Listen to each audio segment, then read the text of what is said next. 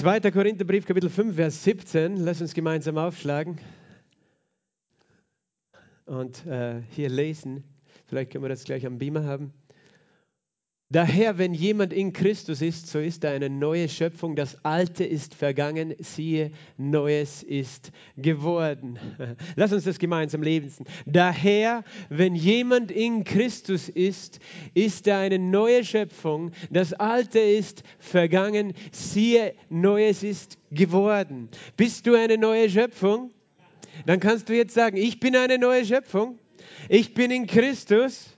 Das Alte ist vergangen alles ist neu geworden. Wir hatten diese Woche noch auch ein Treffen mit den Täuflingen und auch über diesen Vers haben wir geredet.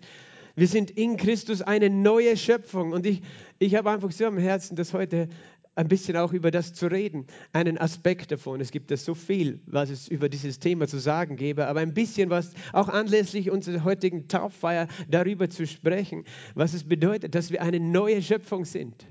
Und das ist wunderbar, oder? Und diese zwei Faktoren sind wichtig, dass du in Christus bist und dass du eine neue Schöpfung bist. Du bist in ihm drinnen und das ist ein Geheimnis. Als Kind Gottes bist du in Christus, in ihm versteckt. Paulus redet von einem Geheimnis das verborgen war vor den Zeitaltern, aber jetzt geoffenbart ist. Und das ist ein Teil dieses Geheimnisses, dass wir als Menschen hineinkommen in Christus. Und du kannst dir das bildlich vorstellen, wie du das möchtest, mit deiner eigenen Fantasie. In ihm sind wir, in Christus. Und was bist du dann? Eine neue Schöpfung. Hast du das bemerkt, als du heute Morgen aufgestanden bist und in den Spiegel geschaut hast? Dass du eine neue Schöpfung bist. Hast du das bemerkt damals, als du dein Leben Jesus gegeben hast und gläubig geworden bist, dass du neue eine neue Schöpfung bist. Jesus hat nicht etwas repariert an uns, weißt du. Du kannst einen, einen alten Sessel nehmen und ihn abschleifen und, und, neu anstreichen, dann hast du ihn restauriert. Er hat nicht etwas irgendwie repariert an dir. Er hat etwas neu geschaffen. Neue Schöpfung, eine neue Kreatur, eine, etwas, was vorher noch nicht da war. Und das bist du geworden. Und weißt du, wie du geschaffen bist? Epheserbrief Kapitel 4, Vers 24 sagt uns, wir haben den neuen Menschen angezogen, der nach Gott geschaffen ist, entsprechend wie Gott ist, also in dem Abbild Gottes, gemäß Gott, in wie? In wahrhaftiger Gerechtigkeit und Heiligkeit. Das ist diese neue Schöpfung. Wie ist sie geschaffen? Hier steht wirklich auch dieses Wort geschaffen. Der ist geschaffen, dieser Mensch. Ist, Adam wurde erschaffen aus dem Erdboden. Du wurdest neu erschaffen, als du neu geboren worden bist, als du Jesus empfangen hast. Du bist neu geschaffen. Halleluja. Das ist begeistert mich. Und zwar nicht irgendwie, sondern in wahrhaftiger Gerechtigkeit und Heiligkeit. Wahrhaftige Gerechtigkeit und Heiligkeit. Das heißt eine Art von Gerechtigkeit, wie nur Gott sie geben kann, wie nur Gott sie selbst in sich trägt.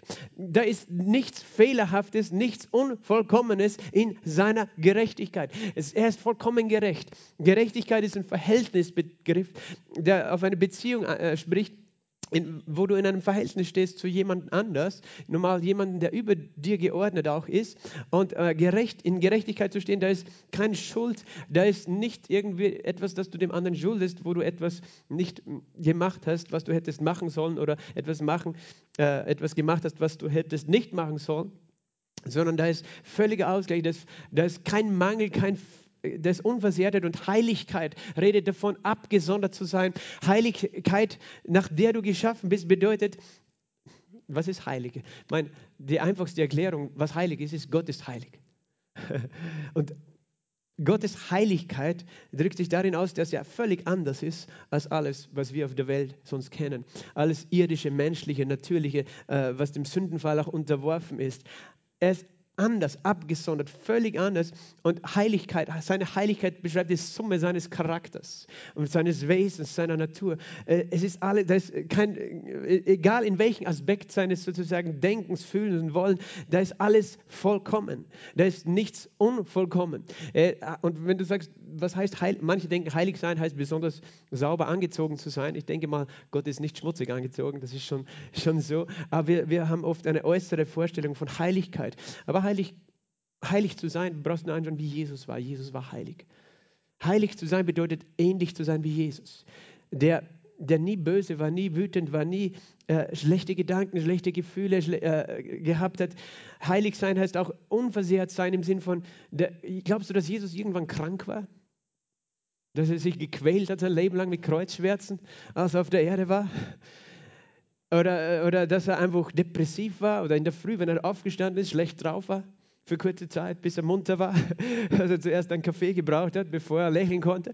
Nein, ich glaube ich nicht. Er war heilig, er war in all seinen Wesenaspekten war vollkommen und, und das ist, was Heiligkeit bedeutet. Und jetzt denk mal drüber nach. Du bist geschaffen neu geschaffen worden, als du gläubig geworden bist, in wahrhaftiger Gerechtigkeit und Heiligkeit. Du bist eine neue Schöpfung, neu erschaffen, in wahrhaftiger Gerechtigkeit und Heiligkeit. Das ist die Wahrheit. Wenn es das nicht wäre, könnte ich jetzt nach Hause gehen, wir alle auch, weil dann wäre die Bibel falsch. Aber es steht so im Wort Gottes, weil Gott es nicht nur sagt, sondern er meint es, er glaubt es. Aber wir tun uns so schwer, oder? Das zu sehen. Ich bin eine neue Schöpfung. Und er redet von unserem Geist, von unserem inneren Menschen, von dem Menschen des Herzens.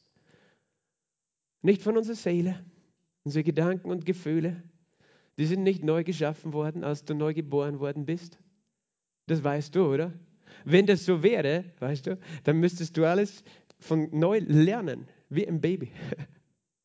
Du müsstest schreiben lernen, du müsstest lesen lernen, du müsstest sprechen lernen, essen lernen, alles. Weil dann wäre dein ganzer Verstand gelöscht worden, wäre ein Reset passiert, wenn du sagst, ich nehme jetzt Jesus an, 3, 2, 1, alles gelöscht, Festplatte weg. Weißt du, dann, dann wären wir auf einmal komplett das hat Gott nicht gemacht, weißt du, das ist gut so, weil da hätten wir alle ein Problem und Gott, Gott hätte auch ein Problem, wenn er uns gleich ein Reset gegeben hätte.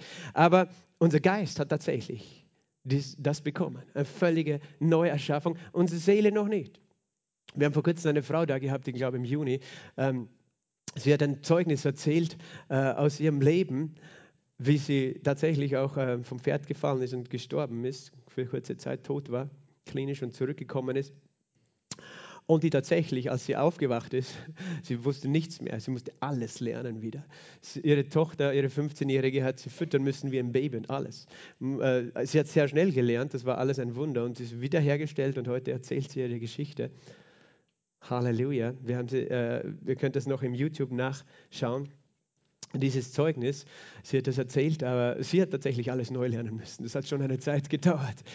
Aber das ist nicht dann die Regel, weißt du, wenn du, und sie war schon vorher gläubig auch, aber jetzt brennt sie richtig für den Herrn, diese liebe Dame.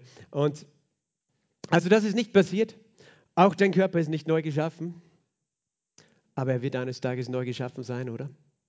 Das nennen wir die Auferstehung aus den Toten eines Tages. Haben wir auch einen Körper, der völlig neu ist, an dem nichts Mangelhaftes ist, an dem nichts äh, zerstört ist, der völlig heilig und gesund ist sozusagen, aber auch stark und unvergänglich sein wird und unverweslich. Das alles steht noch aus. Weißt du, was mit unserem Denken passiert, das erneuern wir selbst wie durch das Wort Gottes. Das ist jetzt unsere Aufgabe, unser Denken, unser Fühlen zu erneuern. Aber was im Geist passiert ist, das hat Gott schon getan. Und die Frage ist, wie erneuerst du überhaupt dein Denken, dein Fühlen, dein Wollen, weißt du? Du erneuerst es dahingehend, dass du verstehst, wer du bist dass du verstehst, wer du wirklich bist. Manchmal denken wir, die Erneuerung meines Lebens geschieht darin, dass ich einem Psychiater erzähle, auch meine, meine ganzen Geschichten aus meinem ganzen Leben und ihm erzähle alles aus meiner Seele. Und manchmal, weißt du, ist ein Platz für solche Dinge, dass, dass man über Dinge redet, die auch passiert sind. Das möchte ich überhaupt jetzt nicht irgendwie diskreditieren, in Frage stellen. Aber wenn wir denken, dass das uns, unser Leben, unsere Seele erneuert, dann, dann liegen wir falsch. Weil das sind wir nicht mehr als Kinder Gottes. Als Kinder Gottes bin ich nicht mehr, der ich einmal war, sondern ich bin eine neue Schöpfung. Und Gott möchte, dass ich denke, fühle und verstehe und will, was diese neue Schöpfung will, indem ich anfange, da einzutauchen in dieses Wort. Halleluja. Ist jemand in Christus, ist eine neue Schöpfung. Halleluja. Da gibt es dieses Lied, oder? Eine neue Schöpfung, nie mehr verloren. Das Alte ist vorbei. Ich bin neu geboren als Überwinder und noch viel mehr. Eine neue Schöpfung, preist den Herrn, schuf er. So, jetzt habe ich es euch einmal gesagt, jetzt müsst ihr mitsingen. Eine neue Schöpfung, nie mehr verloren. Das Alte ist vorbei, ich bin neu geboren als Überwinder. und noch viel mehr. Eine neue Schöpfung, preist den Herrn, schuf er. Eine neue Schöpfung, nie mehr verloren. Das Alte ist vorbei, ich bin neu geboren als Überwinder und noch viel mehr. Eine neue Schöpfung, preist den Herrn, schuf er. Halleluja, danke Jesus. Woo. Glory. Lass uns eine Geschichte lesen, die wir dann in diesen Zusammenhang stellen. Markus Kapitel 5 und Vers 25 folgende. Und es war eine Frau, die zwölf Jahre mit einem Blutfluss behaftet war und vieles erlitten hatte von vielen Ärzten und alle ihre Habe aufgewendet und keinen Nutzen davon gehabt hatte. Es war vielmehr schlimmer mit ihr geworden. Als sie von Jesus gehört hatte, kam sie in der Volksmenge von hinten und rührte sein Gewand an. Denn sie sagte, wenn ich nur sein Gewand anrühre, werde ich geheilt werden. Und sogleich vertrocknete die Quelle ihres Blutes und sie merkte am Leib, dass sie von der Plage geheilt war. Und sogleich erkannte Jesus in sich selbst die Kraft, die von ihm ausgegangen war, wandte sich um in der Volksmenge und sprach, Wer hat mein Gewand angerührt? Und seine Jünger sagten zu ihm, du siehst, dass die Volksmenge dich drängt und du sprichst, wer hat mich angerührt? Und er blickte umher um die zu sehen, die dies getan hatte. Die Frau aber fürchtete sich und zitterte, dass sie wusste, was ihr geschehen war, kam und fiel vor ihm nieder und sagte ihm die ganze Wahrheit. Er aber sprach zu ihr, Tochter, dein Glaube hat dich geheilt. Geh hinein in den Frieden und sei gesund von deiner Plage. Amen. Vater im Himmel, danke für dieses Wort. Danke für diese Geschichte, die du getan hast hier auf der Erde. Jesus Christus, wir ehren dein Wort. Du bist das lebendige Wort, das Fleisch geworden ist und das auch heute in uns Gestalt annimmt, Herr Jesus. Wir danken dir für den Heiligen Geist, der unser Lehrer ist. Geist Gottes, wir laden dich ein. Halleluja. Hab deine Wege in unseren Herzen. Herr, erneuere unser Denken und Fühlen und Wollen, unser Gesinnung durch dein dein Wort. Gib uns Offenbarungserkenntnis, dass wir überzeugt sind in unserem Herzen von dieser herrlichen Wahrheit, wer du bist und was du in uns vollbracht hast, durch dein vollbrachtes Werk Jesus Christus. Wir geben dir alle Ehre in Jesu Namen. Amen. Uh, ich bin schon begeistert. ja, das war eine Frau, die zwölf Jahre einen Blutfluss hatte. Und ich bin kein Gynäkologe, ich werde das jetzt auch nicht im Detail erklären, aber ich kann mir nicht vorstellen, dass es ein angenehmer Zustand war, äh, in dem diese Frau gelebt hat. Noch dazu als Jüdin, die in dieser Zeit, äh, in der normalen Zeit einer Periode als unrein galt und auch Abstand halten musste von der Gesellschaft. Und alles, was sie anrühren würde, wäre unrein, durfte sozusagen auch nicht unter die Volksmenge kommen. Und die äh, war nicht gesund und deswegen hörte dieser Blutfluss gar nicht mehr auf seit zwölf Jahren. Und natürlich kannst du jetzt als Mann sagen, was mache ich mit dieser Geschichte? Ich kann mich da nicht drinnen finden. Erstens einmal, weißt du, wir Männer haben auch unsere Probleme wahrscheinlich. Manche von uns gesundheitlich, egal wie das ausschaut. Ähm, und außerdem ist es natürlich auch, die Bibel hat so eine Tiefe. Viele Geschichten, die wir, in, eigentlich alle Geschichten haben, mehrere Ebenen von Bedeutungen. Die eine ist die unmittelbare Bedeutung, die historische Bedeutung. Das andere ist, was wir einfach als geistliche Lektion daraus lernen können. Das andere ist eine prophetische Bedeutung, die du in den Texten findest. Und hier finden wir eine Frau, die zwölf Jahre Blutfluss hatte. Wir finden auch in derselben Geschichte ein anderes Mädchen, die, so, die Tochter eines äh, Synagogenvorstehers, die zwölf Jahre alt war. Und das also diese zwei Frauen repräsentieren hier zwei Teile des Volkes Gottes, nämlich das, äh, Volk Israel und die Gemeinde der Nationen, die zusammen ein Leib sein sollen, äh, zusammen den Leib Christi bilden. Diese zwei, äh, diese Tochter des Synagogenvorstehers, die zwölf Jahre alt war, repräsentierte das Volk Israel mit den zwölf Stämmen. Und auch, auch die Zahl der Nationen wird durch zwölf repräsentiert, oder? Im Himmel gibt es 24 Älteste, zweimal zwölf, äh, die diese, eben, diese, diese ganze Menge von Völkern repräsentiert. So gesehen, diese Frau, die am Blutfluss leidet, ist auch die Gemeinde Jesu. ist, äh, oder die, das sind die Menschen aus den Heiden, die erst gereinigt werden mussten von ihrer Unreinheit. Und das, was ich gleich hier angesprochen habe, ihr merkt schon, es geht nicht nur um die körperliche Unreinheit, sondern es geht auch um die geistliche Unreinheit eines Menschen. Aber nochmal zurück zum Text. Diese Frau hatte vieles erlitten von vielen Ärzten und all ihre Habe aufgewendet und keinen Nutzen gehabt. Das ist schon sehr, sehr schade, oder? Wenn du viel aufwendest, all ihre Habe, von vielen Ärzten behandelt wirst, dabei vieles erleidest und keinen Nutzen hast. Das ist heftig. Und es gibt so viele Dinge in dieser Welt, die der Mensch nicht lösen kann wo wir vieles erleiden, wo viele Menschen versuchen, Gutes zu tun und, und zu helfen, aber es funktioniert nicht. Und wo du viel Einsatz, Energie brauchst, am Schluss kommt nichts dabei raus. Das ist der Mensch, der so begrenzt ist. Es gibt so viele Situationen. Ich bin so dankbar, weißt du jetzt, ich sage es nochmal gleich von vorne, ich bin dankbar für Ärzte, weil ich glaube, dass Gott Ärzten Weisheit gibt, Menschen zu behandeln. Okay? Auch wir Pfingstler sollten das wissen. Auch wir Charismatiker, wir denken manchmal, nein, es ist falsch, zu einem Arzt zu gehen. Äh, äh, wohl, es gibt Geschichten im Alten Testament, ich weiß das, wo Gott äh, auch äh, jemanden tadelt, der, zu einem, der einen Arzt aufsucht und nicht Gott zuerst fragt. Aber das Problem ist, dass er Gott nicht fragt und nicht, dass er einen Arzt aufsucht. Und vielleicht war das ein heidnischer Arzt, der irgendwelche Zaubereien gemacht hat, das wissen wir auch nicht. Also äh, wir müssen aufpassen, wenn wir die Bibel interpretieren. Wir gehen zuerst zu Gott, er ist unser Arzt. Aber Gott kann dich auch zum Arzt schicken. Ärzte kämpfen gegen Krankheit, in der Regel nicht für die Krankheit. Also äh, sind sie normal unsere Verbündeten. Und ich weiß, es ist gut, wenn du einen Arzt des Vertrauen hast, weil wir können nicht jedem Menschen vertrauen, das weiß ich auch. Aber ich sage das nur so, ähm, es gibt, ich bin sehr dankbar für Ärzte, die wollen, dass Menschen leben und dass Menschen gesund sind. Aber es gibt so vieles eben. Äh, ja, es gibt vieles, was Menschen schon können, weißt du, irgendwie. Einen Blinddarm operieren. Selbst, aber dass das gelingt, ist eine Gnade, weißt du, nicht selbstverständlich. Aber es gibt vieles, was eben Ärzte nicht können, das wissen wir. Aber Gott kann alles. Und viele Ärzte hatten viel probiert. Diese Frau war verzweifelt gewesen.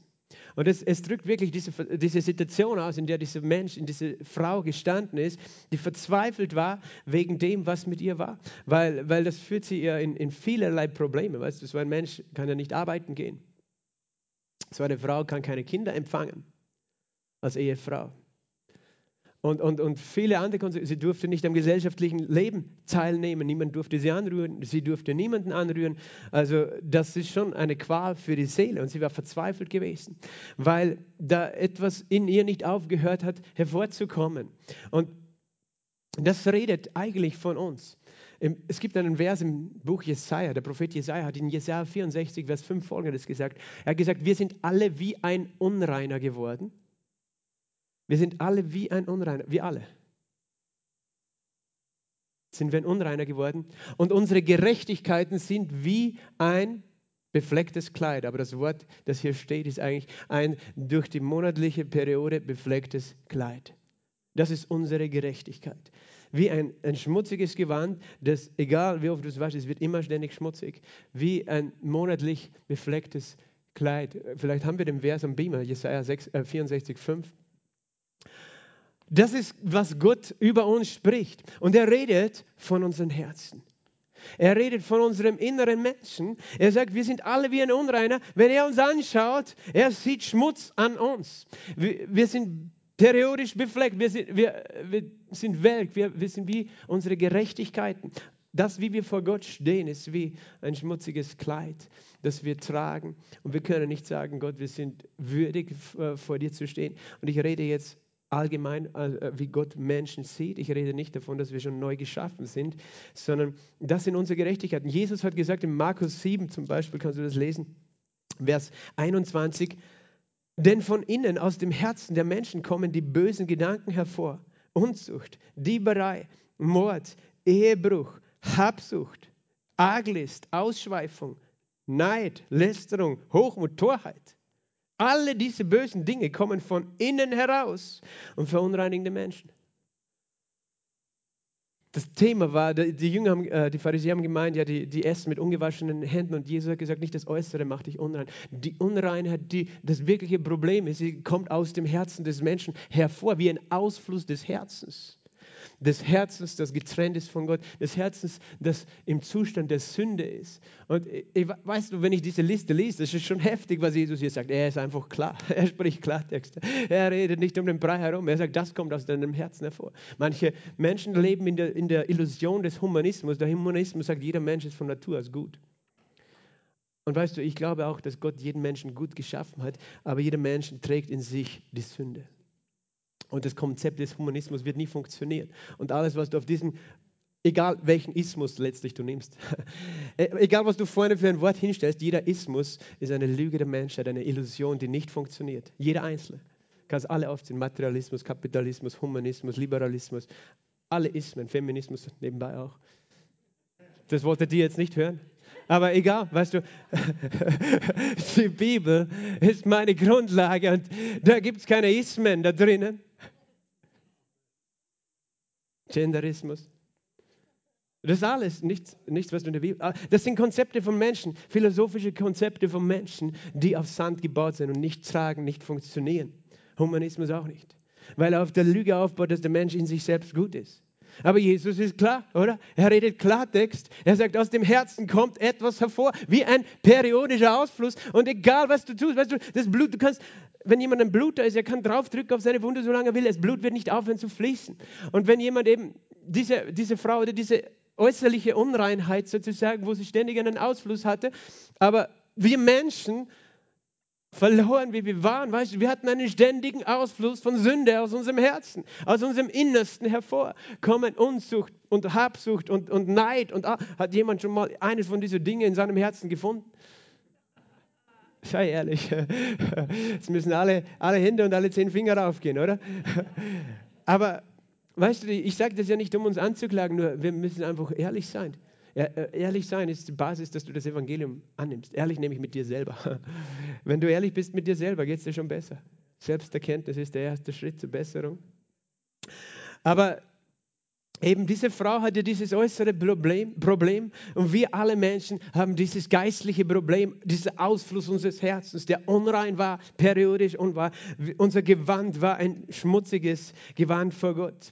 Aber was war dann das, was passiert ist? Vers 27, als sie von Jesus gehört hatte. Halleluja! Als sie von Jesus gehört hatte. Da fängt alles an. Wenn du von Jesus hörst. Halleluja! Das ist ist, darum verkünden wir das Evangelium. Jeden Sonntag, jeden Mittwoch in den Hauskreisen und, und im Alltag jeder von euch, wo er unterwegs ist. Darum, damit die Menschen von Jesus hören, weil da beginnt die Veränderung. Dass Menschen diesen, allein diesen Namen hören. Wie wunderschön dieser Name.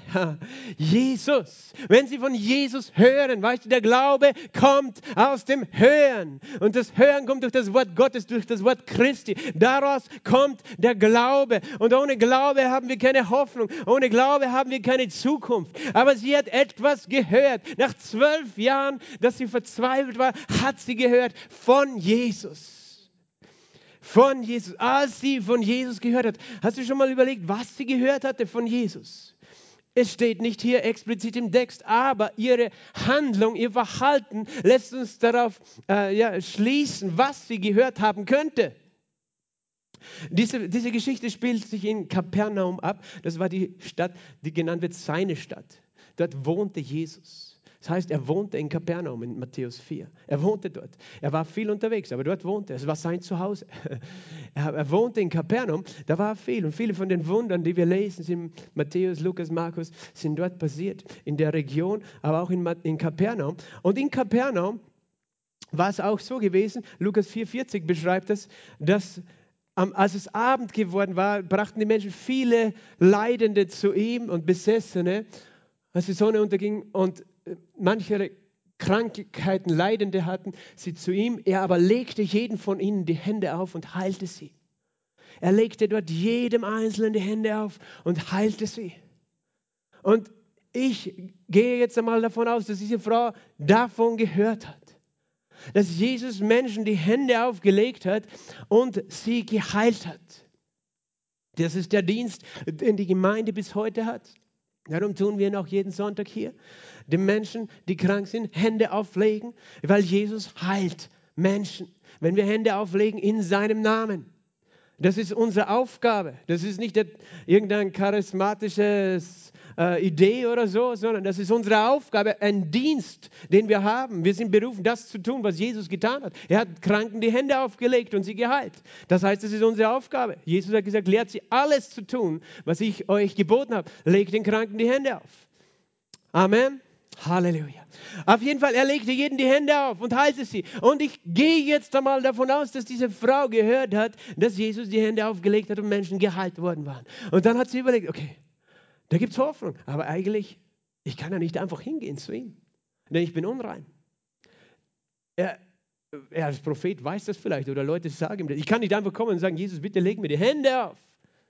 Er wird mich ja nicht angreifen, weil er würde sich verunreinigen an mir und ich werde noch schuldig, wenn ich ihm das vorenthalte und dann trifft mich der Blitz vom Himmel und die Strafe Gottes.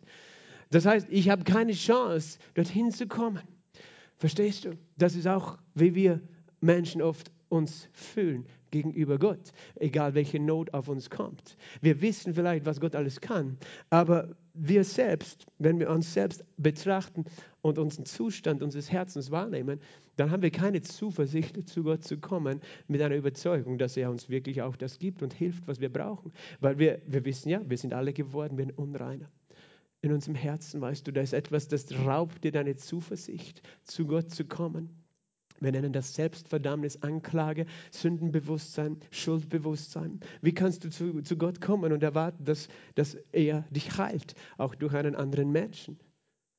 Und wenn, wenn du da auf wackeligem Boden stehst, wird es für dich sehr schwer sein, überhaupt zu kommen. Und wenn du kommst, dann es auch zu nehmen, was Gott dir gibt.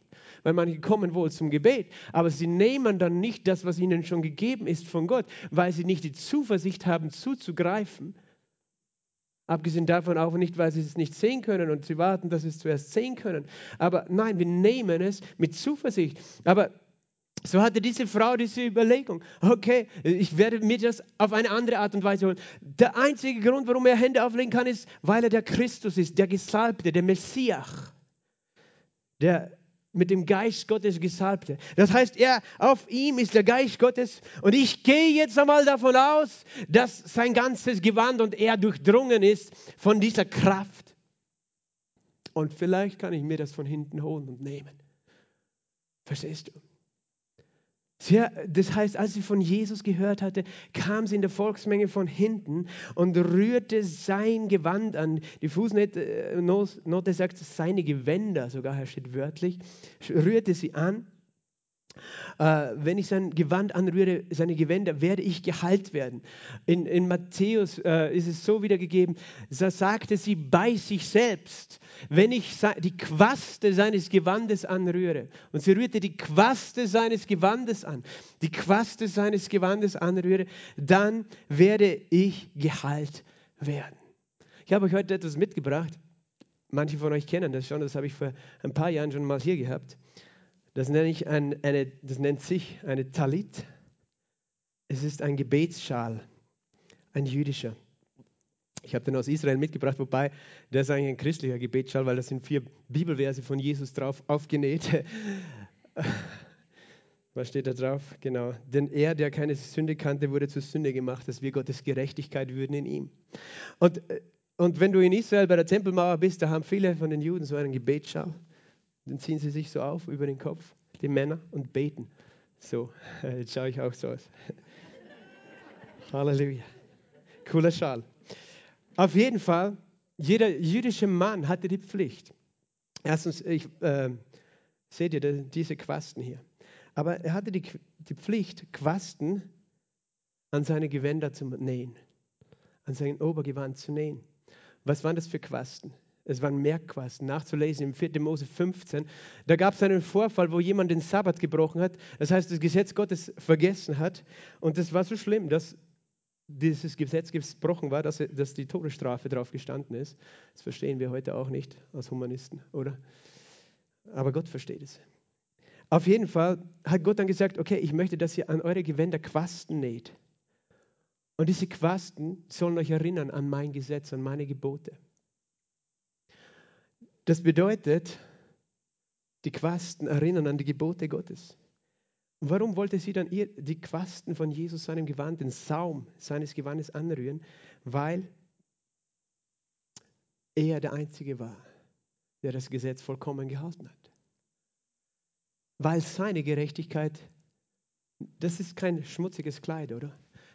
Nicht wie ein schmutziges Kleid ist, sondern wie ein reines Kleid vor Gott, weil er kein einziges der Gesetze Gottes je gebrochen hat, sondern alle Gesetze und Ordnungen Gottes gehalten und erfüllt hat. Und Gott ihm sozusagen den Stempel, den Siegel geben können, du bist vollkommen gerecht, meine Gerechtigkeit. Und Gerechtigkeit ist die Grundlage für Herrlichkeit. Adam und Eva waren bekleidet ursprünglich mit Herrlichkeit. Das war das Licht Gottes, das ausgestrahlt ist von ihnen. Und dieses, diese Herrlichkeit haben sie verloren, weil sie gesündigt haben, weil sie ihre Gerechtigkeit verloren hat, haben. Diese Herrlichkeit erlangen wir wieder durch die Gerechtigkeit. Darum steht in Römer 3, alle haben gesündigt und erlangen nicht die Herrlichkeit Gottes. Es geht um die Herrlichkeit Gottes, die Gott uns wiedergeben möchte. Er möchte uns begleiten mit dem Licht Gottes. Wenn du vollkommen gerecht bist, strahlt das Licht Gottes aus dir hervor.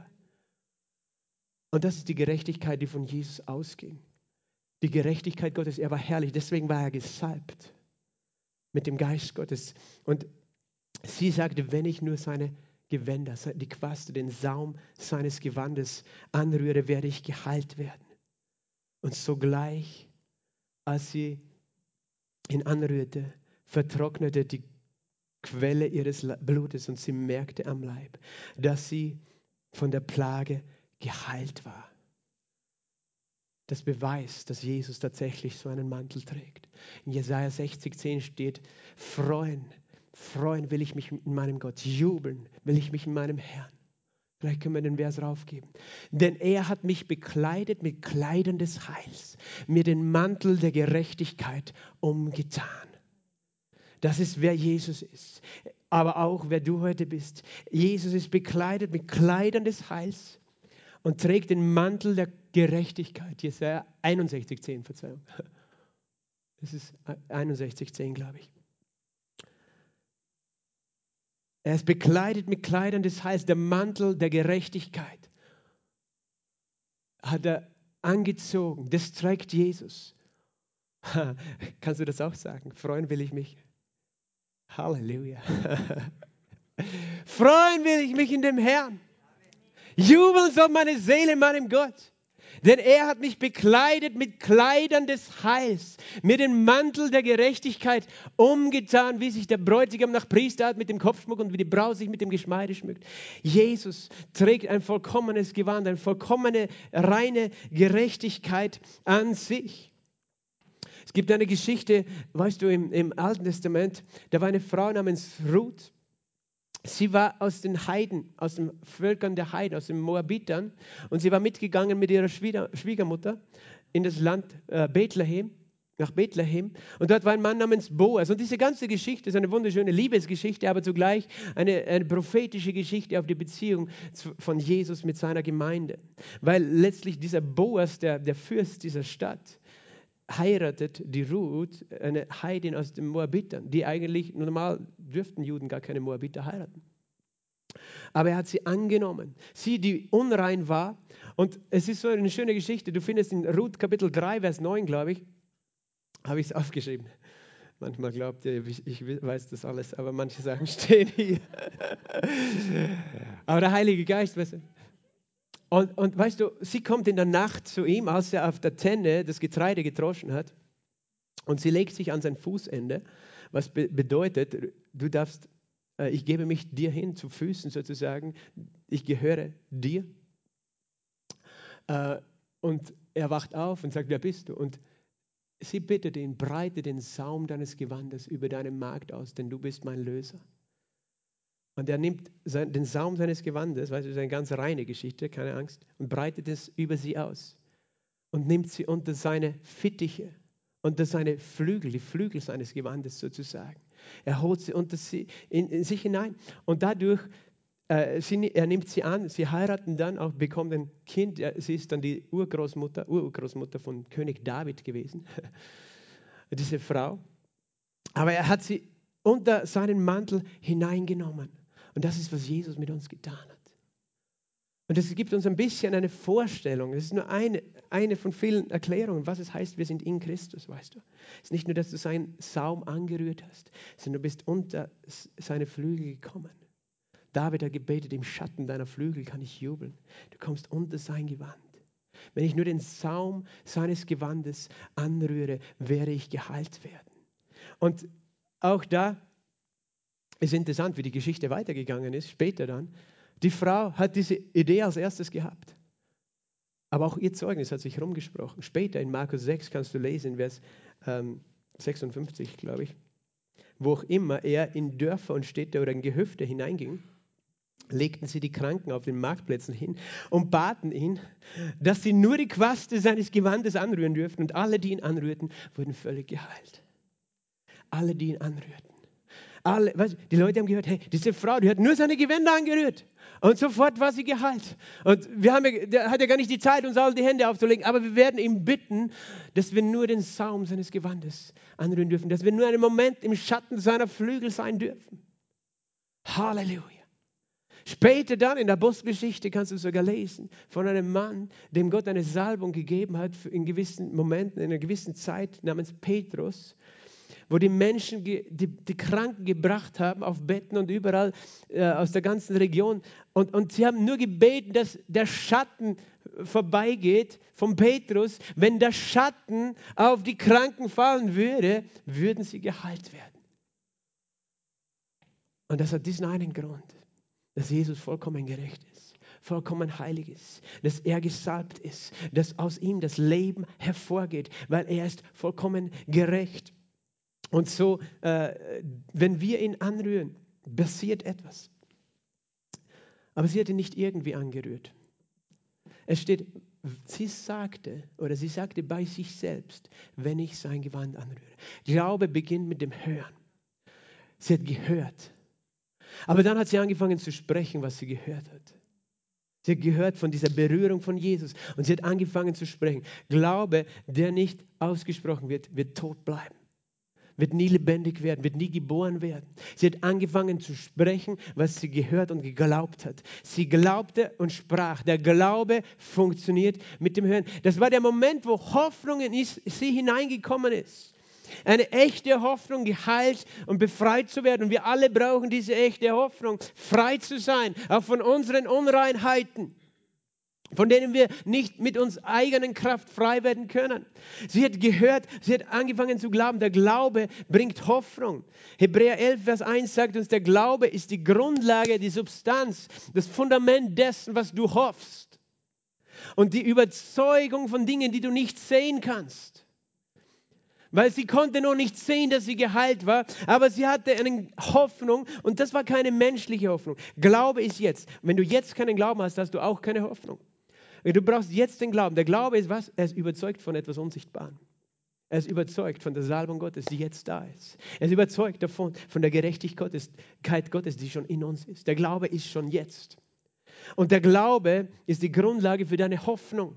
Du fängst an zu hoffen. Hoffen heißt nicht, ich wünsche mir, dass morgen das Wetter gut ist. Weißt du, Hoffnung ist eine reale Hoffnung eine Erwartung. Biblische Hoffnung ist eine feste Erwartung von dem, was du noch nicht siehst, dass es sichtbar sein wird eines Tages. Das ist Hoffnung. Das heißt, menschliche Hoffnung ist ein vielleicht, vielleicht nicht. Biblische Hoffnung ist, ich weiß, dass es sein wird. Ich habe eine biblische Hoffnung, dass ich Jesus von Angesicht zu Angesicht sehe im Himmel mit einem neuen verherrlichten Körper. Halleluja. Mit euch gemeinsam in Loben und Preisen und Anbeten wir in aller Ewigkeit. Das ist eine lebendige Hoffnung in mir. Ich sehe es noch nicht, aber ich weiß, dass es sein wird, weil ich jetzt Glauben habe an die Erlösung, die schon in mir geschehen ist. Halleluja. Ich habe die Erwartung. Halleluja. Ich habe die Erwartung, dass ich in vollkommener Gesundheit bin, weil ich den Glauben habe an das Wort. Auch wenn vielleicht noch irgendwann gesundheitlicher Mangel in mir äh, sich bemerkbar macht. Aber Glaube ist jetzt. Hoffnung ist das, was auf die Zukunft ausgerichtet ist. Aber es ist eine reale Hoffnung, eine Gewissheit, dass es so sein wird. Glaube ist überzeugt sein von Dingen, die du nicht siehst. Überzeugt sein, das heißt in deinem Herzen, in deinem Geist, du weißt, dass du weißt, dass du weißt. Glaube ist so, dass niemand in dir ausreden kann. Weil er nicht im Kopf passiert, sondern im Herzen. Weil du überzeugt bist in deinem Herzen. Das ist Glaube. Glaub, ich weiß, dass ich weiß. Und deswegen, der, die Hoffnung, die wir haben, ist auch eine Überzeugung. Ich weiß, dass ich weiß, dass ich weiß, dass ich im Himmel bin, wenn ich hier nicht mehr auf der Erde bin. Ich weiß, dass ich weiß, dass ich weiß. Und das rede ich mir nicht ein. Aber der Glaube funktioniert mit Sprechen. Der Glaube funktioniert mit Sprechen. Es steht geschrieben in 2. Korinther 4, Vers 13. Wir haben denselben Geist des Glaubens. So glauben wir im Herzen. Wir sprechen auch. Wir glauben und wir sprechen. Wenn wir nur glauben, aber nicht sprechen, wird es nicht sichtbar werden. Wir glauben und sprechen, denn Gott hat mit seinen Worten geschaffen, was noch nicht sichtbar war. Er hat es geglaubt in seinem Herzen, dass er dich erschaffen wird, aber er hat es auch gesprochen. Er hat es geglaubt in seinem Herzen, dass Licht sein wird, aber er hat es auch gesprochen. Er glaubt und er spricht und du bist geschaffen nach Gott. So glaube und sprich. Und das ist der Punkt. Weißt du, wie du neu geboren wurdest? Wie du errettet worden bist? Wie wird der Mensch errettet? Wie wird der Mensch errettet? Nicht durch seine eigene Gerechtigkeit. Weil die menschliche Gerechtigkeit sagt, der Mensch, der diese Dinge getan hat, der alles richtig macht vor Gott, wird dadurch leben. Und ich sagte, du wirst nie alles richtig machen vor Gott. Darum wirst du nie leben können aus deiner eigenen Gerechtigkeit. Auch nicht ewiges Leben, auch nicht den Himmel sehen können durch deine eigene Gerechtigkeit. Aber die Gerechtigkeit des Glaubens sagt so.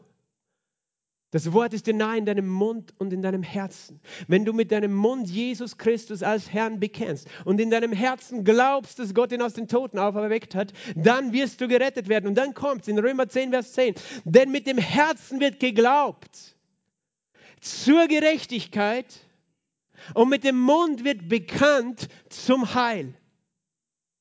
Das klingt jetzt alles kompliziert, aber es ist eine tiefe Wahrheit. Mit dem Herzen glaubst du was? Du glaubst, dass Jesus deine Gerechtigkeit ist und wenn du ihn anrührst, wird seine Gerechtigkeit zu deiner Gerechtigkeit weil er vollkommene Gerechtigkeit und Heiligkeit an sich trägt, weil du sein Gewand anrührst, weil du weißt, er trägt diesen Mantel der Gerechtigkeit und er nimmt dich unter seine Flügel. Du glaubst mit deinem Herzen zur Gerechtigkeit und mit deinem Mund bekennst du zum Heil. Wenn du nur in deinem Herzen glaubst, dass Jesus deine Gerechtigkeit ist, aber es nicht auf deine Lippen kommt, das Bekenntnis, dann wird das Heil nicht sich manifestieren. Verstehst du? Und diese Frau hat geglaubt und bekannt, er ist mein Heil. Wenn ich ihn anrühre, werde ich geheilt werden. Sie hat sich das sozusagen genommen von Jesus. Und das denkt man, ist schon ganz schön frech. Aber Jesus hat nichts dagegen gesagt. Es heißt, sogleich erkannte Jesus in sich selbst die Kraft. Die Kraft hatte sie sofort geheilt. Sofort war der Blutfluss auf, ähm, hat der Blutfluss gestoppt. Ich sage dein Geheimnis, sofort, wenn du Jesus Christus annimmst, ist dein Herz neu. Und da hört etwas auf zu fließen aus deinem alten Herzen, weil es nicht mehr da ist.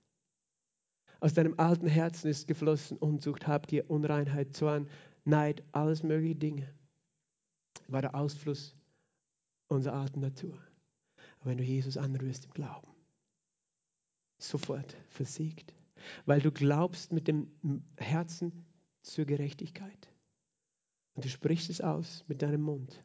Und diese Gerechtigkeit wird dein Heil. Und das Wort Heil bedeutet nicht nur die Errettung vor dem Tod oder vor der Hölle, sondern das Wort Heil heißt Errettung deines Geistes, deiner Seele, deines Leibes. Vollkommene Wiederherstellung. Und das ist das Geheimnis.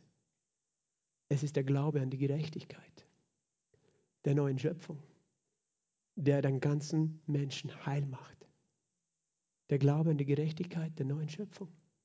Der Glaube an die Vollkommenheit dessen, was Gott in dir schon getan hat. Der Glaube, der nicht nur im Herzen ist, sondern der anfängt zu sprechen. Der sagt, ich bin vollkommen gerecht gemacht. Ich bin vollkommen geheiligt. Ich bin nicht der, der ich einmal war, sondern ich bin eine neue Schöpfung. Ich bekenne meine Gerechtigkeit zu meinem Heil. Verstehst du? Weil du sprichst und auf einmal, weißt du, deine Gedanken werden neu geordnet. Deine Gefühle werden neu geordnet. Aber nur dann, wenn der Glaube im Herzen ist und der Mund es spricht. Der Glaube muss im Herzen sein und der Mund muss es sprechen. So sind wir in einem Augenblick sind wir neu geboren worden. Als wir dieses Bekenntnis abgelegt haben, Jesus Christus ist mein Herr. Ich glaube, in ihm ist meine Gerechtigkeit. Er ist mein Heil.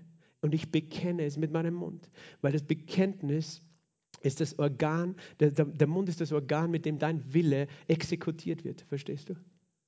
mit deinem Mund wird das, was in deinem Herzen ist, exekutiert. Deswegen, es gibt viele Menschen, weißt du, sie sind in den Kirchen aufgewachsen, aber sie haben nie ihr eigenes Bekenntnis gemacht, dass Jesus Christus ihr Herr ist. Und deswegen sind sie noch nicht errettet. Du musst dein eigenes Bekenntnis machen aufgrund deines eigenen Glaubens. Nicht aufgrund dessen, was irgendein Pfarrer oder eine, äh, die Elterngeneration dir erzählt hat, sondern aufgrund dessen, was in deinem Herzen du glaubst. Wenn das dein Glaube und dein Bekenntnis ist, die Bibel lügt nicht, Gott lügt nicht, dann bist du gerettet. Und du kannst es vielleicht nicht sehen, du kannst es nicht fühlen, aber du glaubst es. Glaub, Glauben ist überzeugt sein von etwas, das du nicht siehst. Ich sehe meine Gerechtigkeit nicht mit meinen Augen. Ich sehe sie, ich fühle sie auch nicht mit meinen Gefühlen. Verstehst du? Ich kann sie nicht wahrnehmen, auch nicht immer in meinem äußeren Verhalten sehen, meine Gerechtigkeit. Aber ich glaube sie, weil das Wort es sagt und Gott nicht lügt, dass ich geschaffen bin, wie wir haben es gehört am Anfang, in wahrhaftiger Gerechtigkeit und Heiligkeit. sage mal, ich bin geschaffen nach Gott in wahrhaftiger Gerechtigkeit und Heiligkeit. In wahrhaftiger Gerechtigkeit und Heiligkeit. Ich schlage diese Verse vielleicht noch auf in Epheserbrief Kapitel 4, dass wir den Kontext auch sehen. Es steht nämlich hier folgendermaßen drin. In Epheser 4, Vers 20 folgende. Ihr habt den Christus nicht so kennengelernt. Ihr habt ihn doch gehört und seid in ihm gelehrt worden. Bist du gelehrt worden in Christus? Wie es die Wahrheit in Christus ist, dass ihr, was den früheren Lebenswandel angeht, ihr habt den alten Menschen abgelegt. Ich habe ihn schon abgelegt. Ich habe das schon öfter gehört, Prediger, die gesagt haben, weißt du, du musst den alten Menschen ausziehen. Aber das ist nicht, was die Bibel sagt. Die Bibel sagt, ich habe ihn abgelegt. Wenn ich, solange ich versuche, ihn auszuziehen, werde ich ihn immer anhaben. In meinem Kopf nämlich. Aber ich glaube, was das Wort sagt, ich habe den alten Menschen abgelegt. Ich bin nicht, wer ich einmal mal, ich bin tot für die Sünde, tot für die Unzucht, tot für die Habgier, tot für den Egoismus, was auch immer. Ich habe den Menschen abgelegt, der sich selbst zugrunde richtet. Das ist der Grund, warum wir ihn ablegen, weißt du. Der alte Mensch bringt dir sowieso nichts, er richtet dich zugrunde. Manchmal halten wir ihn noch fest, diesen alten, diese Hülle, aber nein, die richtet uns nur zugrunde durch die betrügerischen Begierden. Er lügt dich an und sagt, du brauchst das, dass du die Begierden deines Fleisches erfüllst. Aber du wirst erneuert in dem Geist deiner Gesinnung. Siehst du, das ist unsere Aufgabe. Wir erneuern unsere Gesinnung, unser Denken. Wir werden erneuert durch den Geist Gottes in unserem Denken, gemäß seinem Wort. Und was kommt dann als nächstes? Wir haben den neuen Menschen angezogen. Sag mal, ich habe den neuen Menschen angezogen. Ich habe den Menschen, den neuen Menschen angezogen. Der ist wie geschaffen nach Gott in wahrhaftiger Gerechtigkeit und Heiligkeit. Heute kannst du sagen, wie Jesus. Weißt du, du kannst sagen, freuen. freuen will ich mich in meinem Gott und jubeln in meinem Herrn. Denn er hat mich bekleidet mit Kleidern des Heils, mit dem Mantel der Gerechtigkeit umgetan. Ich bin unter seine Flügel eingetreten, hinein. Weißt du, das ist das sicherste Ort im Universum, unter seinen Flügeln. Der Teufel kann nicht rennen zu ihm, weißt du. Er kann nicht ran an ihn. Er ist unter seinen Flügeln. Und Gott möchte, dass du das nimmst, wie diese Frau. Diese Frau, die hat gesagt, wenn ich ihn anrühre. Jesus merkte es sogleich, die Kraft, die von ihm ausgegangen wandte sich um in der Volksmenge und sprach, wer hat mein Gewand angerührt? Und weißt du, wenn wir so intellektuell denken, dann denken wir wahrscheinlich, es war eine rhetorische Frage. Jesus wusste das schon. Manche haben nämlich ein Verständnis von der Souveränität Gottes. Gott macht, was er will, wann er will, wie er will. Es hat nichts mit unserem Willen und unserem Glauben zu tun. Und Petrus sagt, du fragst, wer, wer hat dich angerührt? Siehst du nicht die ganze Volksmenge? So viele drängen dich und rühren dich an. Nein, Jesus sagt, ich weiß, es hat mich jemand angerührt. Und es war keine souveräne Handlung Gottes. Es war nicht so, dass Gott gesagt hat, okay, all die Menschen, die da jetzt um mich stehen, die sind mir sowieso egal, weil ich glaube nicht, dass die alle keine Krankheiten hatten an sich. Aber die alle hatten nicht denselben Glauben wie diese Frau. Aber weißt du, Jesus hat nicht gedacht, okay, da wird jetzt eine Frau kommen, von hinten wird sie sich anschleichen und dann 3, 2, 1, Power, wird hinten der Kraft rausgehen und sie wird geheilt werden, alle anderen nicht. Weißt du? So, Gott hat hinten Augen und er, er sieht es. So habe ich das früher gelesen, so, weil Jesus ist ja Gott, er weiß alles. Er hat aber als Mensch gehandelt und er wusste es nicht. Diese Frau hat sich etwas genommen, was sich niemand anderes genommen hat. Und sie hat etwas empfangen, was niemand anders empfangen hat, obwohl jeder andere dasselbe empfangen hätte können. Aber niemand anders hat das geglaubt, was sie geglaubt hat. Nämlich diese Kraft, die von ihm ausgeht aufgrund der Gerechtigkeit, die in ihm ist. Und wenn ich ihn anrühre durch Glauben, Jesus sagt, jemand hat mich angerührt. Das heißt, du, es liegt an dir, dass du diese Kraft Gottes in dein Leben aktivierst. Weil Gott hat sich schon entschieden, dass du Anteil hast an seiner Salbung, an seiner Gerechtigkeit, an seiner Heiligkeit in deinem Leben. Aber du musst dich auch entscheiden, wenn ich diese Gerechtigkeit anrühre, wenn ich ihn anrühre, dann empfange ich, was er hat. Und sie hat sozusagen gehört, sie hat geglaubt, sie hat gesprochen, aber sie hat auch gehandelt. Sie, sie, sie ist nicht zu Hause sitzen geblieben, dann hätte sie den besten Tag verpasst, weißt du. Vielleicht funktioniert sie nicht bleibe ich doch zu Hause. Sonst steinigen mich die noch, wenn, wenn sie erfahren, dass ich unrein bin. Und sie hat gehofft, dass sie verborgen bleiben wird. Aber Jesus hat gemerkt, die Kraft Gottes ist spürbar, weißt du. Die Kraft, ich spüre die Kraft Gottes gerade jetzt. Ich spüre es tatsächlich körperlich, kannst du sie manchmal spüren. Die Kraft Gottes ist spürbar. Nicht immer, aber manchmal. Weil wir leben nicht im Schauen, sondern im Glauben. Aber und er fragt, wer hat mich angerührt? Ich habe gemerkt, dass Kraft von mir ausgegangen ist. Und diese Kraft ist nicht ausgegangen von ihm, weil Gott ein souveräner Gott ist, der den einen heilen will und den anderen nicht, sondern weil Mensch, ein Mensch da war, der geglaubt hat. Und Gott sucht heute Menschen, die glauben. Es heißt, er blickte sich um, blickte umher, um sie zu sehen. Er suchte sie. Er sucht Menschen, die glauben. Er sucht Menschen, die glauben an seine Gerechtigkeit. Die glauben, dass wenn wir ihn anrühren, dass er alles verwandelt in einem Augenblick. Das sucht er. Diese Menschen sucht er. Und er fand sie, die Frau hat gemerkt, ich kann nicht verborgen bleiben. Also sie kam zu ihm, sie fürchtete sich viel auf die Knie, sie zitterte auch. Und er steht so nebenbei, sie zitterte nicht, weil sie sich fürchtete, sie zitterte unter der Kraft Gottes. Ich habe schon oft selber gezittert. Und ich habe auch Menschen gesehen, die gezittert haben unter der Kraft Gottes. Ich sage das nur deswegen, weil manchmal Menschen Angst haben vor dem, was hier auch passieren kann, wenn wir beten im Namen Jesu, Hände auflegen im Namen Jesu, weil sie denken, was passiert? Menschen fallen um, Menschen zittern, Menschen spüren die Kraft. Ja, das ist, weil der Heilige Geist da ist. Und wir stellen das nicht einfach in Frage, sondern wir sagen, okay, das war damals so, wir glauben das. Aber wir glauben an seine Kraft, aber wir, weil wir an ihn glauben. Weil wir an ihn glauben. Und wir suchen ihn. Aber wir wissen, er ist die einzige Hoffnung. Und er nimmt uns unter diese Flügel. Und er wollte nicht, dass diese Frau nach Hause geht mit dem Gefühl, sich etwas genommen zu haben, aber doch sich noch weiter unwürdig zu fühlen. Weil sie gedacht hat, ja eigentlich habe ich jetzt Gott bestohlen. Aber Gott hat es anders gesehen. Sie, sie hat gedacht, jetzt kriege ich sicher meine Schläge von Jesus. Sie kam und sagte ihm die ganze Wahrheit. Sag ihm immer die ganze Wahrheit, okay? Enthalte ihm nichts vor. Sag ihm die ganze Wahrheit. Er vertragt sie. Und er wird dich nicht davonjagen, wenn du ihm die ganze Wahrheit sagst. Halleluja. Das ist gut, oder? Du kannst Gott immer die ganze Wahrheit sagen. Fang bei ihm an, dann auch bei den Menschen. Er aber sprach zu ihr, Tochter, dein Glaube hat dich geheilt. Er hat nicht gesagt, meine Kraft, sondern dein Glaube. Dein Glaube hat dich geheilt. Es ist der Glaube an meine Gerechtigkeit. Dein Glaube hat dich geheilt. Das sagt Gott zu dir heute. Es ist dein Glaube, der der Grund ist, warum du das empfangst. Was ich dir schon gebe, gegeben habe in meinem Erlösungswerk.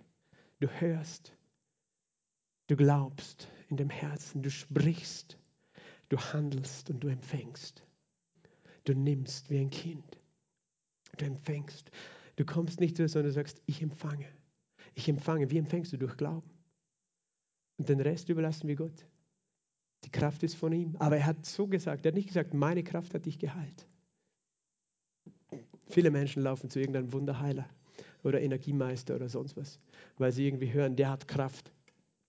Aber es ist nicht der Kraft von einem Menschen, die dich heilen kann oder die er manipuliert, sondern es ist dein Glaube an ihn, an seine Gerechtigkeit. Mit dem Herzen glauben wir zur Gerechtigkeit. Wir glauben, wir sind vollkommen gerecht gemacht. Und mit dem Mund bekennen wir zum Heil. Und er sagt, geh hin in Frieden und sei, bleibe gesund von deiner Plage. Er will dich nicht nur heilen, er will, dass du gesund bleibst.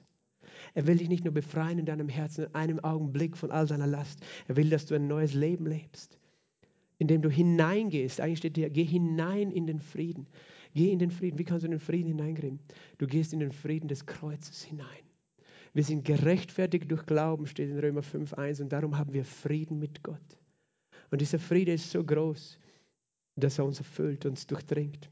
Das ist das Geheimnis der Gerechtigkeit des neuen Menschen, der du geworden bist. Diese Gerechtigkeit und diese Heiligkeit, in der du geschaffen bist, als die du geschaffen bist, ist so mächtig. Paulus sagt es sogar im Römerbrief so, ist äh, Christus in uns. Ist zwar der Leib, der äußere Mensch noch tot wegen der Sünde. Das heißt, wir haben einen vergänglichen Leib. Aber der geistliche Mensch ist lebendig wegen der Gerechtigkeit.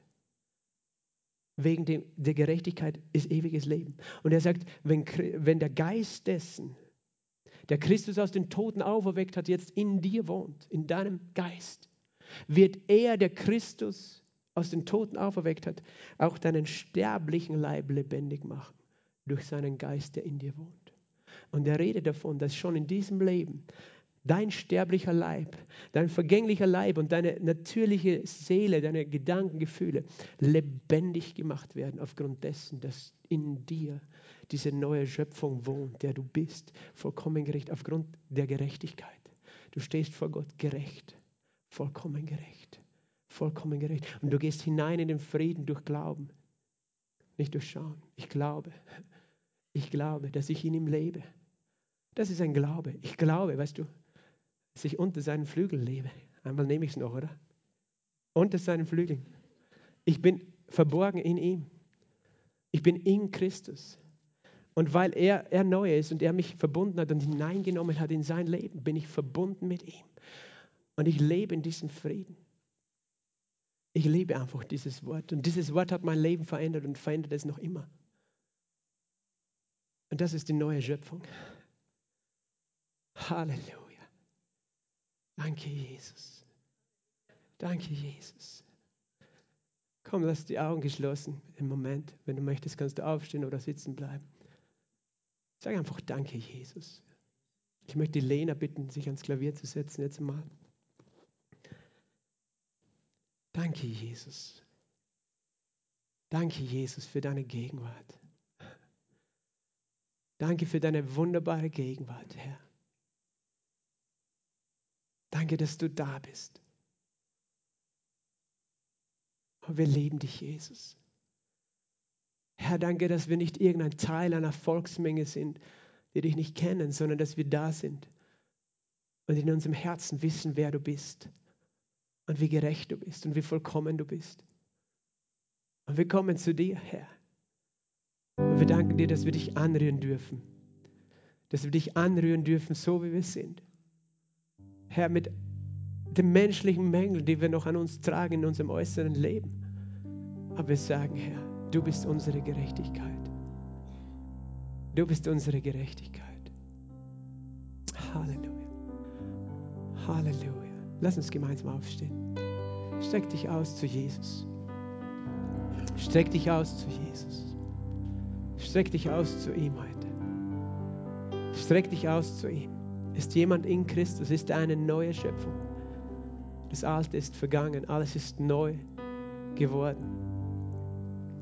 Halleluja. Ich möchte fragen, ist jemand in diesem Raum? Das ist jetzt eine blöde Frage, weil ihr habt alle die Hände oben. Aber ich möchte diese Frage trotzdem stellen. Ist jemand in diesem Raum? Du hast Jesus noch nicht angenommen als deinen Herrn und Erretter. Als deinen Herrn und Erretter. Sodass du sagen kannst, ich habe ewiges Leben, ich bin neu geboren, ich bin eine neue Schöpfung, ich komme in den Himmel. Wenn du das nicht sicher weißt in deinem Herzen, bitte lass alle die Augen geschlossen, dann heb deine Hand zu Jesus. Heb eine Hand jetzt zu Jesus als Zeichen, dass du ihn heute als deinen Retter annehmen möchtest und deinen Herrn. Ich spreche wirklich jetzt nur zu denen, die das noch nicht bewusst getan haben. Weil wir haben gehört, es ist unsere persönliche Entscheidung, unser persönlicher Glaube. Auch im Livestream. Und Gott sieht jetzt jede Hand. Dann bete dieses einfache Gebet. Sag einfach, Herr Jesus Christus, ich danke dir dass du für mich gestorben und auferstanden bist. Lass uns das alles sprechen, dass du für mich gestorben und auferstanden bist. Am Kreuz. Danke, dass dein Blut mich reinwäscht von jeder Unreinheit und Ungerechtigkeit. Ich bekenne mit meinem Mund, dass du, Jesus Christus, Herr bist. Und ich glaube in meinem Herzen, dass du auferweckt bist und lebst. Ich glaube in meinem Herzen, dass du meine Gerechtigkeit bist. Und ich bekenne mit meinem Mund, dass du mein Heil bist. Amen. Jesus hat dein Gebet gehört. Halleluja. Und ich möchte uns alle einladen, heute zu sein wie diese Frau, die Jesus anrührt. Die Jesus anrührt. Und weißt du, ich glaube das schon, dass wir neu geboren sind. Weil Jesus unser Gebet gehört hat, schon längst. Aber es gibt Dinge in unserem Leben, weißt du, wo wir noch immer Ausfluss haben aus unserer Seele, nicht aus unserem Geist, von schlechten Dingen, von negativen Gedanken, Gefühlen, Ängsten, Depressionen. Auch in unserem Körper noch Krankheit. Vielleicht ist jemand da. Ich spreche, glaube ich, heute auch zu jemandem, zu Frauen auch, die Unterleibsprobleme haben, über die sie wahrscheinlich nicht einfach öffentlich reden würden oder wollen. Und du musst heute auch nicht nach vorne kommen. Ich spreche aber auch zu Männern und ich, ich, ich spreche nicht nur über dieses Thema, was wir hier in der Bibel gelesen haben. Ich weiß, es gibt Männer die, und Frauen auch, die Probleme haben, auch mit Kontinenz, inkontinent sind. Der Herr möchte heilen heute. Das glaube ich. Dass er ganz konkret auch im Unterleib heute heilen möchte, sowohl Männer als auch Frauen. Gibt es Männer und Frauen, die können als Ehepaar die Liebe nicht mehr genießen, weil sie nicht mehr so gesund sind oder ja, so vital sind, wie sie es einmal waren. Aber der Herr möchte das wiederherstellen, dass ihr eure Ehe genießen könnt. Wenn der, ein Mann, eine Frau, ein verheirateter Mann, eine Frau eine, da eine Störung hat, der Herr wird es wiederherstellen. Ich glaube das. Die Frage ist, glaubst es du auch? Und ich glaube, dass der Herr da ist und sein Gewand über uns schon ausgebreitet ist. Du kannst dir das jetzt bildlich vorstellen. Schließ deine Augen. Wenn du eine Not hast, dann sag jetzt auch zum Herrn, Herr, sag jetzt, lass uns das gemeinsam sagen. Herr, wenn ich dein Gewand anrühre, werde ich geheilt. Ich rühre dich jetzt an im Glauben. Und jetzt streck deine Hände aus und stell dir das vor, dass du ihn anrührst. Und ich glaube, der Geist Gottes ist hier und seine Kraft fließt jetzt in deinen Geist, in deine Seele und deinen Leib. Und ich möchte dafür beten. Vater, ich danke dir. Ich danke dir, dass Jesus Christus unsere Gerechtigkeit ist. Jesus, du hast so einen hohen Preis bezahlt, um uns vor dich zu stellen, rein und heilig. Und wir rühren dich an, wie diese Frau im Glauben, gerade jetzt. Und du weißt, welche Plage jemanden quält in diesem Raum. Sei es tatsächlich auch Ausfluss aus dem Körper oder Inkontinenz, sei es Unterleibsstörungen oder irgendeine andere Not, Vater. Du weißt, was Menschen quält in ihrer Seele an negativen Gedanken und Gefühlen, die aus ihnen hervorkommen. Aber ich glaube, gerade jetzt empfangen wir, gerade jetzt, und ich spreche das aus, gerade jetzt empfange im Namen Jesu die Kraft des Heiligen Geistes, die Salbung, die Kraft, die ausfließt von Jesus. In dem Namen Jesu jetzt, sogleich bist du geheilt von deiner Glauben, von deiner, von deiner Plage, von deiner Krankheit, von deiner Not, von deiner Bedrängnis. Sofort, jetzt, in dem Namen Jesu. Und ich spreche wiederhergesprochen, dein Glaube hat dich gesund gemacht. Dein Glaube. Und sag einfach Danke jetzt zu Jesus. Fang an, ihm zu danken, ihn anzubeten. Sag Danke, Jesus. Manche von euch spüren jetzt vielleicht gar nichts an ihrem Körper oder an ihrer Seele, aber ich glaube, manche sind schon hier. Und du spürst, die Kraft Gottes fließt. Oh, Halleluja. Und ich bete, dass es jetzt zunimmt. Oh, dass diese Salbung fließt. Von Scheitel bis zur Fußsohle, dass sie fließt. Roboshikarabababasatea. Ishta babakatatala bababastaya. Incha babababakataya. Incha namasto brekeri iste brahaya. Incha nananamaso breheya. Instemre elechato eresti brante. Niste branta disto brahaya. Und der Teufel flieht von dir jetzt in diesem Moment. Er kann nicht stehen in der Gegenwart Gottes. Er kann nicht stehen unter der Salbung Gottes. Er flieht jetzt im Namen Jesu. Die Angst und die Depression, die aus deinen Gedanken und Gefühlen geflossen ist permanent, jetzt hört dieser Fluss auf in Jesu Namen. Und jetzt kommt Friede, Friede über deinen Geist, Friede über deine Seele, über deine Gedanken und Gefühle, Friede in deinen Körper.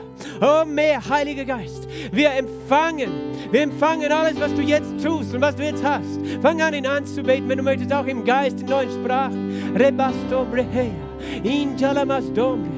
Oh, me baba katala mama mama masondeya. Yana masombre, yala baba baba baba kate ala masondeya. Yana na na na masombra, yana na masondeya. Jala la baba baba kata, yana masondeya. Ona masombre ala masomba yate. Oh, mana masombre ala baso no no no monde. Oh Jesus, Jesus, du bist unsere Gerechtigkeit. Du bist unsere Heiligkeit. Oh Jesus, wir rühren dich an im Glauben und empfangen. Wir empfangen dein weißes Kleid, Jesus. Oh Jesus, Scham und Schuld, sie gehen. Jesus, alle Ängste fliehen vor deiner Gegenwart. Jesus, Jesus, Jesus, Jesus. Heiliger Geist, du bist es, der wirkt. Derselbe gestern, heute und in Ewigkeit. Du wirkst jetzt. Du bringst Heilung und Wiederherstellung. Heilung und Wiederherstellung in unser Körper, unsere Seelen und Gedanken. Oh, wir freuen uns in dir. Oh, wir freuen uns in dir. Oh, wir freuen uns in dir. Oh, freuen will ich mich in dem Gott. Jubeln will ich in meinem Herrn. Denn er hat mich bekleidet mit Kleidern des Heils. Halleluja. Mir den Mantel der Gerechtigkeit umgetan. Freuen will ich mich in dem Herrn. Freuen will ich mich in dem Herrn. Jubeln in meinem Gott. Halleluja. Woo! Shalalabapanamanamante. Onananamasombre. Era mama Sunday. Komm, bete ihn an. Er wirkt gerade. Denk nicht an deine Probleme, an deine Krankheit. Denk an ihn. Denk an ihn. Sieh ihn. Onananamasante. Nanamasombreatu. Enamasombreatu. Ejalamamamamasonte. Halamasa. Oh, mehr von dieser Kraft. Vielleicht musst du zittern und du merkst, dass das etwas von dir zittert. Lass es zu. Es ist ganz normal. Vielleicht spürst du Hitze auf deinem Körper. Es ist ganz normal. Es ist die Kraft des Heiligen Geistes. Vielleicht spürst du einfach nur den Frieden Gottes, der dich erfüllt. Dann lass es zu, einfach Friede zu empfangen. Oder du empfindest Freude, dann lass es zu, wenn du lachen möchtest oder singen möchtest. Haha, haha, haha, haha. Oh, wir freuen uns. Vielleicht empfindest du aber auch irgendeinen Schmerz, der hervorbricht und du möchtest weinen. Auch das ist okay. Weißt du, es ist die Kraft Gottes. Er tut das, was wir nicht tun können. Viele Ärzte haben sich bemüht in deinem Leben. Viele Menschen hast du gesucht. Es hat nichts bewirkt, aber der Herr macht es in einem Augenblick. Gerade jetzt, gerade jetzt, gerade jetzt, gerade jetzt. Roboseta la la la mante. Oh, ja la la ba ma ma ma ma ma ma sunde. Oh, na na na na ma sunde. Oh, na, na, na, na, ma, Sunday. oh, wir danken dir. Oh, wir schauen zu dir. Oh, glory, glory. Mehr von dir, mehr von dir, mehr von dir. Mehr von dir, mehr von dir. Empfangen wir her. Oh, na, na, ma, Sun. Oh, da ist Freude. Und Balabas an Menschen, die schon lange nicht gelacht haben. Da wird der Moment jetzt kommen in der nächsten Zeit, wo du lachen wirst wieder. Erfüllt deinen Mund mit Lachen. Oh, Shalamama Mama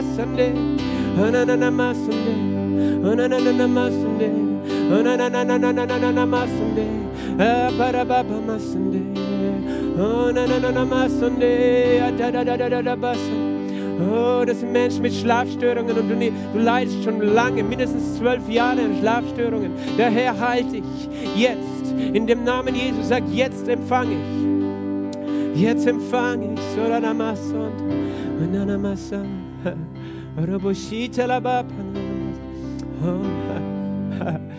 Schmerzen gehen auch jetzt. Schmerzen gehen jetzt. Jetzt, jetzt, jetzt. Halleluja. Check mal deinen Körper. Wenn du mit Schmerzen gekommen bist in deinem Körper, dann glaube ich, dass jetzt Schmerzen weg sind. Dann überprüf deinen Körper. Und wenn Schmerzen weg sind in deinem Körper, heb bitte beide Hände und wink, dass ich das sehen kann. Der Herr heilt. Ist jemand da? Du bist jetzt geheilt worden von Schmerzen. Da hinten sehe ich eine Frau. Danke, Jesus. Noch jemand? Halleluja. Da ist noch jemand. Danke, Jesus. Oh, danke, Vater. Danke, Vater. Halleluja. Wir geben dir alle Ehre, Jesus. Du bist wunderbar, Jesus.